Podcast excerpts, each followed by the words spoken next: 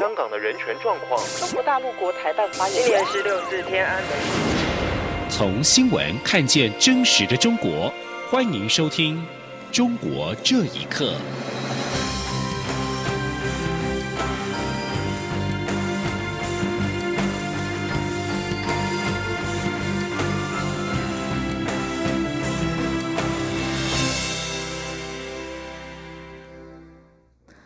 各位好，我是张旭华，欢迎收听《中国这一刻》。今天是中华民国一百零八年国庆，蔡英文总统今天上午发表国庆谈话。总统表示，台湾人民共同走过许多艰难和挑战，所有人都不能分割彼此。中华民国不是谁的专利，台湾也不是谁能独占。中华民国台湾六个字就是台湾社会最大共识。总统也重申，一旦接受一国两制，中华民国就没有生存空间。站出来守护国家主权，是他身为总统最基本的责任。记者欧阳梦平报道。十号是中华民国一百零八年国庆，蔡英文总统出席在总统府前举行的国庆大会。蔡总统首先感谢前总统马英九、前副总统吕秀莲、吴敦义及各政党主席参与国庆，接着以“坚韧之国，前进世界”为题发表谈话。总统表示，世界变化依然快速，甚至更加剧烈，包括美中贸易战持续进行，香港因为“一国两制”的失败而处于失序边缘，中国也依然以“一国两制”台湾方案不断威胁，并以各种文攻武吓强烈挑战区域的稳定与和平。当自由民主受到挑战，当中华民国的生存发展受到胁迫时，我们就必须站出来捍卫，拒绝“一国两制”。这是两千三百万台湾人民不分党派与立场彼此间最大的共识。他并强调，中华民国已经在台湾屹立超过七十年，一旦接受“一国两制”，中华民国就没有生存的空间。身为总统，站出来守护国家主权，不是挑衅，而是他最基本的责任。总统也指出，七十年来，台湾人一起走过八二三炮战、九六年台海危机，文攻武赫从未让台湾人民屈服。捍卫住国家主权，退出联合国的恐慌及一次次断交的压力，也不曾改变台湾人民想要走向世界的决心。另外，不论是遇到经济危机或风暴、天灾病变的磨难，也从未击败台湾人民奋斗生存的意志。这些共同记忆彰显了台湾人民的韧性，让台湾走走过民主化的艰巨历程，成为世界上重要的民主典范。总统并强调，台湾人民共同走过这段路，中华民国台湾已经是最大的共识，无法分割彼此。总统说：“我们共同走过的这一段路，不论是哪个党派，只要生活在这一块土地上的人民，都不能分割彼此。中华民国不是谁的专利，台湾也不是谁可以独占。”中华民国台湾六个字，绝对不是蓝色，也不会是绿色，这就是整个社会最大的共识。展望未来，总统表示，中国利用锐实力步步进逼，但台湾作为区域的重要成员，会善尽国际责任。不挑衅、不冒进，结合理念相近的国家，确保台海和平稳定的现状不会被片面改变。如果要做到这些，台湾就必须团结，坚守自由民主的价值，让下一代保有决定未来的权利。总统也指出，国家未来的明确目标包括让国人继续团结在自由民主的旗帜下，捍卫国家主权，持续壮大台湾，强化经济实力，让民富而国强；同时积极走向世界，克服挑战，让中华民国台湾在国际舞台上抬头挺胸，勇敢自信。中央广播电台记者欧阳梦平在台北采访报道。国民党总统参选人高雄市长韩国瑜今天一大早参加由高雄市政府举办的升旗典礼，并且发表国庆演说。韩国瑜指出，台湾人民需要的不是亡国感，而是安全感；台湾年轻人需要的是进入职场，而不是走上战场。韩国瑜说，如果未来他有机会担任中华民国总统，除了会为军工教、农渔工和年轻人找回应有的社会正义和公平机会，他也会坚守中华民国宪法，以台湾优先、坚持自由、守护民主、发扬中华文化为前提，创造两岸和平稳定的发展，并在强化国防之余，绝不为了塑造个人形象而置台湾人民于战争危机。因为台湾人需要的不是亡国感。韩国瑜说：“当前我们台湾人民最需要的不是亡国感，今天台湾人民最需要的是安全感。我们台湾年轻人最需要的是进入职场，不是走入战场，对不对？对。我诚挚的希望中华民国的未来再也不需要我们用年轻世代的生命或者血汗，整个未来发展的总目标。”台湾安全，人民有钱。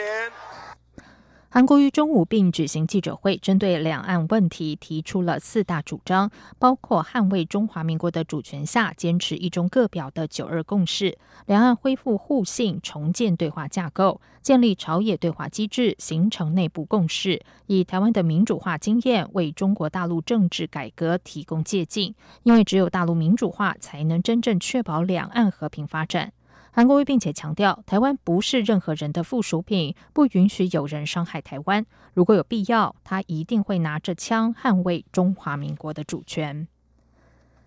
继续来关心的是，美国 NBA 休士顿火箭队总经理摩瑞在推特发文支持香港反送中事件继续延烧。继中国官媒中央电视台之后，中国网络平台腾讯和虎扑都停止了这次 NBA 季前赛的转播。有分析指出，虽然 NBA 在这次损失惨重，但是在中国和 NBA 相关的上下游产业也难免会受到冲击。尤其中国有四千多万的 NBA 球迷，如果全面禁播赛事，可能会引起球迷不满。请听以下的报道：美国 NBA 跟中国的关系最近因为香港问题陷入紧张。根据美国福布斯杂志分析，NBA 二零一七二零一八赛季在全球取得的八十亿美元利润当中，十分之一来自中国。但是目前中国央视跟腾讯都已经宣布停播 NBA 季前赛。淘宝等网络平台跟公司也相继宣布下架 NBA 的相关产品。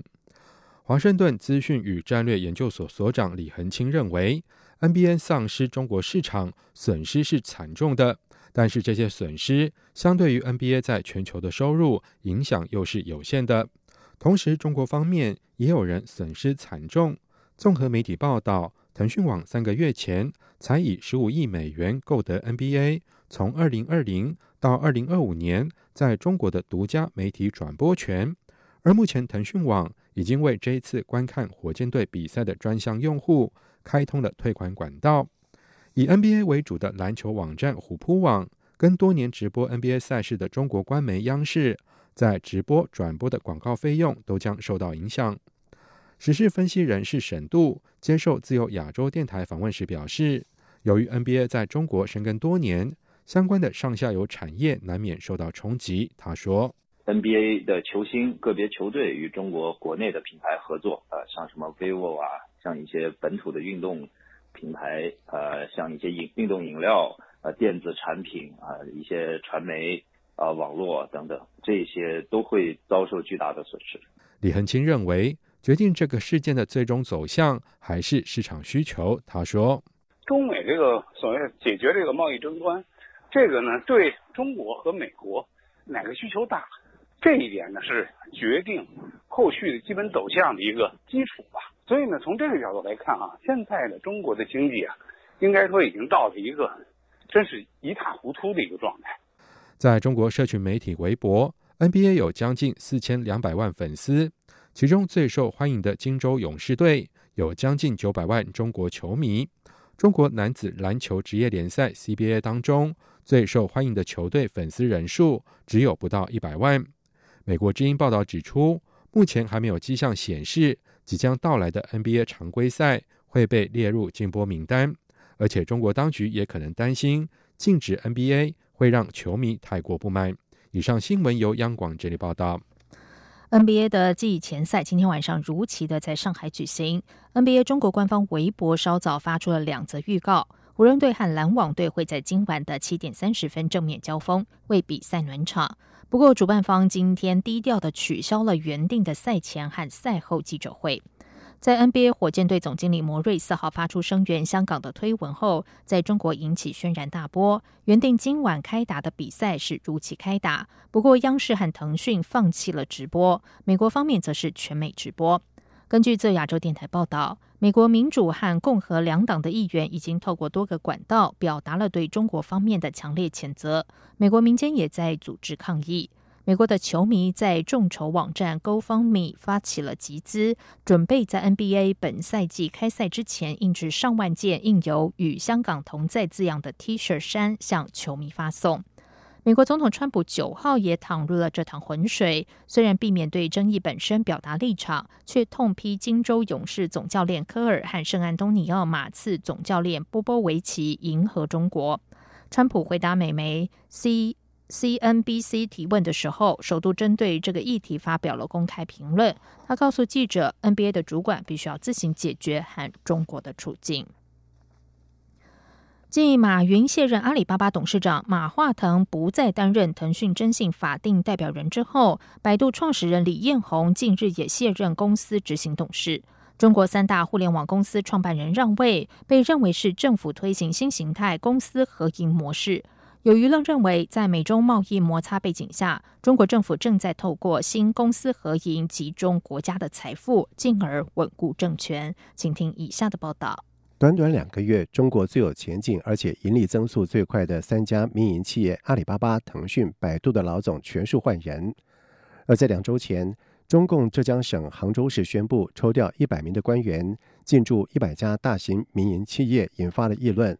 香港经济日报评论指出。这似乎代表着中国要重新推行公私合营政策。江苏昆山评论人士李书夏在接受自由亚洲电台访问的时候表示。政府最近几个月对于民企提出许多的要求，目的已经很清楚。他说：“他这个就是把手伸伸向这个民营经济了，因为他要控制民营经济嘛。现在民营企业啊要成立党支部，派工作组进去了。在五十年代发生过，工作组进入到私营企业，发动职工，剥夺资本家财产。习近平这个现在这个这个东西，哎呀，太恐怖了，又在搞新的公私合营。”另外，安徽时事评论人士张前在受访表示，政府正在透过各种模式获取民间资本，确保政权的稳固。民营企业家也开始担忧，中国会不会退回到毛泽东时代，再来一次打土豪分田地？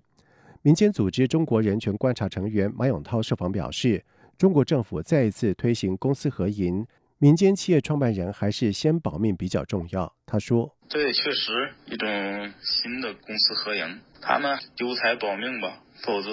连自己和家人的命都不见得保得住。你看，在共产党的宪法是这样表述的：社会主义公共财产神圣不可侵犯的。而描述到私有财产的时候，他是这样表述的：国家保护私有财产，但是在为了社会的公共的利益的情况下，可以依法征收或者征用个人私有财产。在中国的宪法当中，私有财产只受保护，而公共财产则是神圣不可侵犯。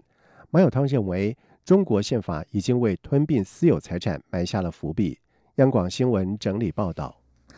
根据中国媒体报道，中国大陆江苏省无锡市三一二号国道往上海市的高架路段，今天晚上突然发生了大面积的坍塌，至少有上百公尺路段断裂跌落到地面，压垮了数辆正在下方行驶的轿车。综合《新京报》封面新闻等路媒报道，三一二国道往上海方向的西港路高架路段，今天晚上六点三十分左右，突然出现大面积桥面往左坍塌。根据事后流出的影片显示，桥面坍塌时，下面正好有数辆轿车经过，当场就被压垮。坍塌的桥的长度目视大约超过两百公尺，但支撑它的数个桥墩并没有随之断裂倾倒。桥面坍塌造成三一二国道往上海方向宣告中断，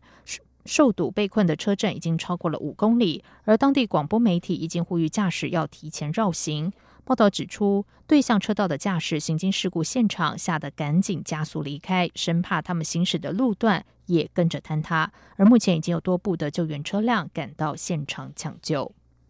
以上中国这一刻，谢谢收听，这里是中央广播电台台湾之音。这里是中央广播电台台湾之音。